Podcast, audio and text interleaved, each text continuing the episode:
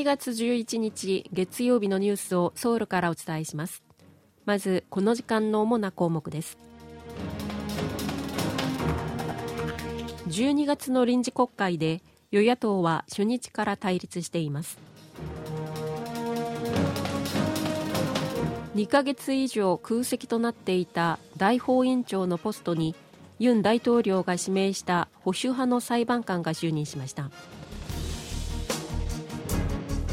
フィギュアスケートのジュニアグランプリファイナルで韓国は男子女子ともにシングルで銀メダルを獲得しました。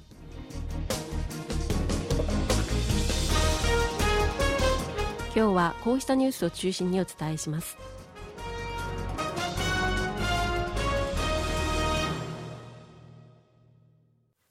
12月の臨時国会が始まりましたが来年度予算案の審議などをめぐり与野党は初日から対立しています。12月の臨時国会は11日に始まり会期は30日間です。与野党は今月20日と28日に本会議を開き来年度予算案やその他の法案の採決を行うことで合意しています。このうち来年度の予算をめぐってはこれまで与野党の交渉が難航し成立期限の今月2日をすでに過ぎていますが与野党の溝は埋まっていません。与野党は20日の本会議で予算を成立させることで合意していますがこれまで検討が続けられてきた政府の案に野党が合意しない場合最大野党共に民主党は政府案から減額した独自の予算案を単独で議決する方針です。一方28日の本会議ではユン大統領の夫人キム・ゴンニ氏の関与が取り沙汰されている輸入車ディーラードイツモーターズの株価操作事件について特別検察による捜査を行うための法案の採決が行われることになっています。共に民主党はこの法案を可決させたい考えですが与党国民の力が強く反対していることからこの問題でも与野党の激しい対立が予想されます。韓国の大学教授が選ぶ今年の四字熟語は私利私欲に目がくらんで道義を忘れるという意味の権利防義に決まりました。全国の教授らで作る団体が発行する教授新聞は10日大学教授1315人を対象に調査した結果今年の四字熟語として選定された5つの候補のうち権利防義が30.1%を得票し1位になったと発表しました。委員を務めるチョンブク大学の金平義名誉教授は権利防御について韓国の政治家は正しい道よりも自分の陣営の利益を重視している。出世と権力という利益を得るために自分の陣営に有利な政策を立案し施行したと思われる例が少なくないと指摘しています。教授新聞の委員らは毎年年末にその年の世相を表す四字熟語をあらかじめ複数ピックアップした上で全国の大学教授による投票を行っています。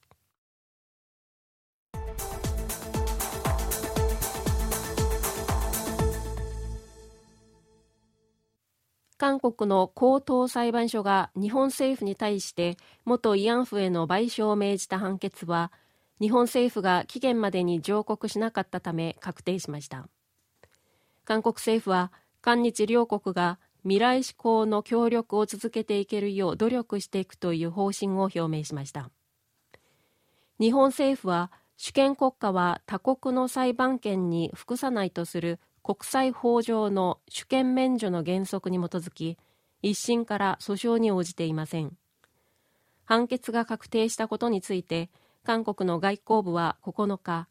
政府は慰安婦被害者の名誉と尊厳を回復していく努力を続けているとした上で政府は2015年の慰安婦合意を国家間の合意として尊重しておりこうした認識は歴代政権で一貫して堅持してきたと述べ外交の枠組みの中で問題解決を図っていく方針を改めて示しました。ユン・ソンヨル大統領が日本の最高裁判所長官にあたる大法院長に指名した保守派で元大法院判事の張秀氏が大法院長に就任しました。ユン大統領は今年8月にも同じく保守派の裁判官を大法院長の候補として指名しましたが野党の反対で任命同意案が否決されていました。国会は今月8日の本会議で朱氏の任命同意案を可決しユン大統領は同じ日にこれを承認しました。朱氏は11日に就任し裁判と司法行政が法と原則に基づいて迅速かつ公正に行われるよう努力すると抱負を語りました。朱氏はソウル地方裁判所で判事としてキャリアをスタートし大法院の裁判研究官やテグ地方裁判所の所長などを務めました。パックネ政権時代の2014年から2020年までは大法院で判事を務め担当した裁判のうち政治的なものについては保守的な見解を示しています。候補者選びが難航する中前任の大法院長は9月下旬に任期満了で退任し大法院長のポジションは70日以上空席となっていました。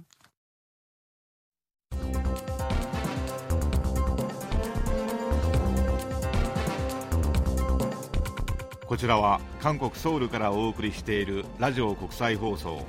KBS ワールドラジオです。ただいまニュースをお送りしています。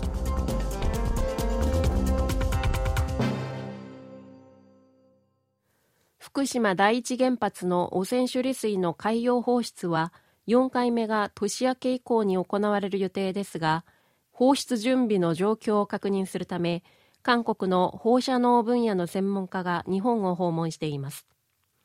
政府は11日韓国原子力安全技術院の専門家が IAEA 国際原子力機関が福島に開設した現地事務所を訪問するため10日に出国したと発表しました。東京電力は先月20日に福島第一原発にたまる汚染処理水の3回目の海洋放出を完了していて年明け以降に4回目の放出を開始する方針を示しています。韓国政府は1回目から3回目の放出の際にも専門家を現地に派遣しています。韓国の人気グループ BTS 防弾少年団の RM さんと V さんが11日兵役のため陸軍に入隊しました。入隊にあたって RM さんは新しいインスピレーションと学びの時間になると信じていると語りました。V さんも一緒に軍隊に入る人たちは私より年下かもしれないが彼らと語り合う中で新しいものを得られると思うと期待を示しました。12日には同じく BTS のジミンさんとチョングクさんが入隊する予定でこれで BTS のメンバー7人全員が兵役に就くことになります。